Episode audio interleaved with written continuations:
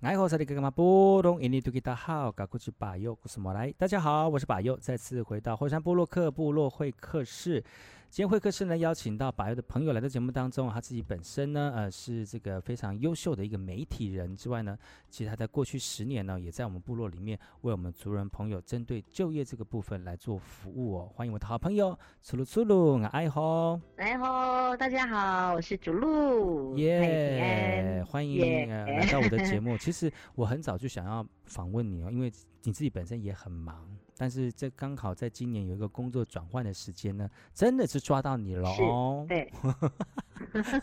终于被巴佑抓到，我们应该要很早就要 give me five 了。对呀，真的是。其实上一段节目当中有聊到你是从事这个就业服务员这个工作，在去年这个十去年嘛，整整整十年呢。那我想很好奇就是说，呃，如果我们有族人有工作的需求的话，他们是主动找你们呢，还是说你们会主动去主动去发掘个案呢？你们的作业流程大概是怎么样？呃，其实我们做就业服务哈，我们因为我们深耕在，应该讲说我们深耕在部落，所以我们都能够很清楚的知道说，哎，这一家谁没有工作，或是说那一家的孩子谁毕业了，已经毕业了要准备要找工作。那嗯，就我好了，就我呃，针对我的我的我我通常比较不讲个案，我都说服务使用者。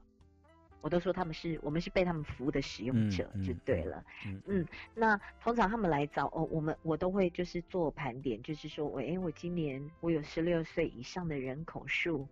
那我十六岁以上的人呢，那有谁要开始要呃工作的，我就开始一个一个去找。我曾经就是在呃最最最特别的经验是在新竹的时候，嗯，嗯，那我在新竹的时候呢，我都是处理那个应该讲说。就是都是比较重案组，我们所谓的重案组就是很难、哦、很难去工作的啊，或是说那种有没有、挑战很大的那种，挑战非常大的，我们就大家都叫重案组，对，要不然就是那种从刚从那个大学毕业回来那种，呃，没有工作经验的啦，很新鲜，呃，应该讲说。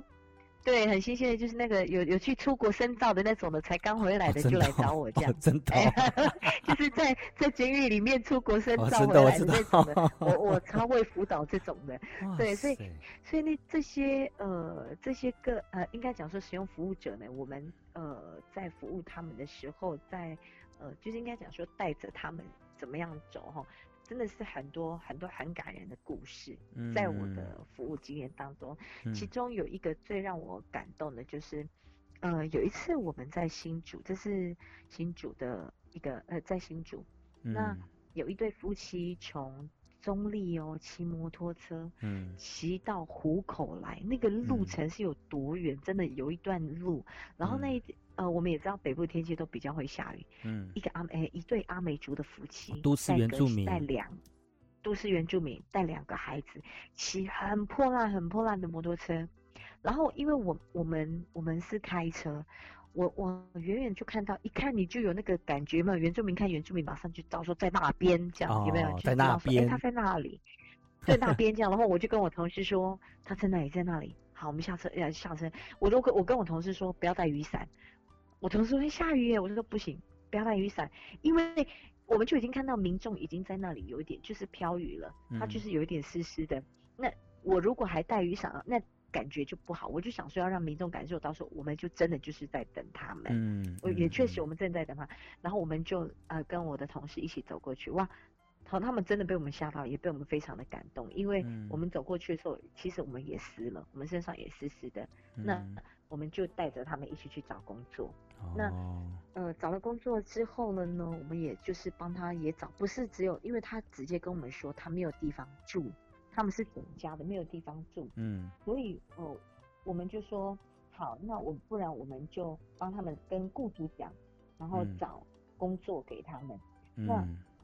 呃找地方找地方给他们住，哎，雇主也非常非常的快乐，哎就就很 OK。不仅给他们有工作做，也让他们这一家人就是有有地方住，嗯，那就是住在宿舍。嗯、那给他们住了宿舍之后，你知道吗？呃呃，他们工作了，因为我们我一起辅导了三、嗯、三个月，嗯，他领的第一份薪水呀、啊，嗯、呃，他就买那个他呃他就来找我们，然后他来找我们的时候呢，他就带那个带那个鸡肉饭，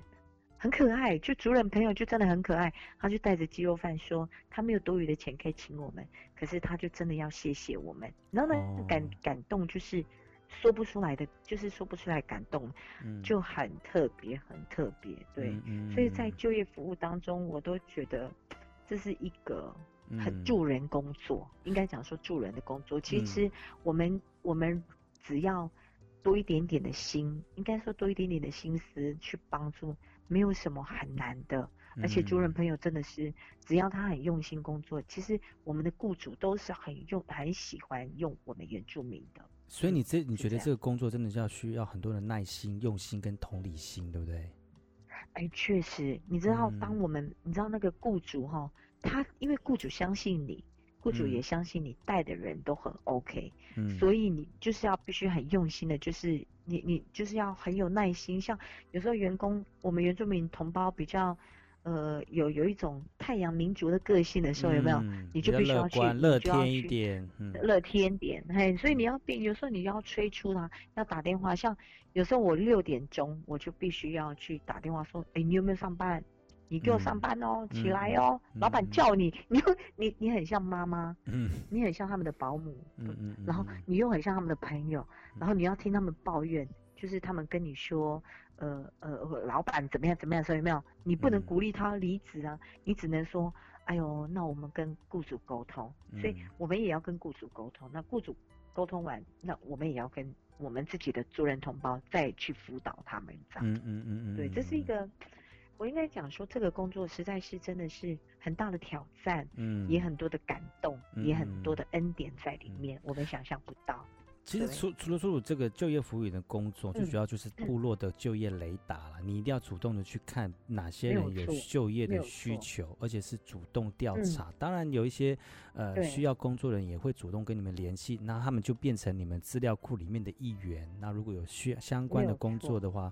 你就给予哦，因为因为刚才出路出路那个出路有讲哦，就是说，呃，嗯、刚才讲了一个非常窝心的一个故事。其实其实这么多的这看看似好像每一个个案都觉得你在你在带领他们的时候，觉得哇好窝心，感谢他们的这个怎么回、嗯、回回报哈、哦。那其实在这在在所在十年当中，其实有很多的个案可能没有达到。比如说雇主的要求，或者是也有可能没有媒合成功的，那个没没有媒合成功也可能很多很多，然后也会也当然当然，如果你每次在媒合的时候都失败，或者是说你的你的服务你的服务的人员服服务需求的人员他们都没有达到你的需求，你当然会灰心啦。但是如果有一个像刚才讲那个鸡肉饭的，我就觉得只要有一个，都都是你们继续做的动力，对不对？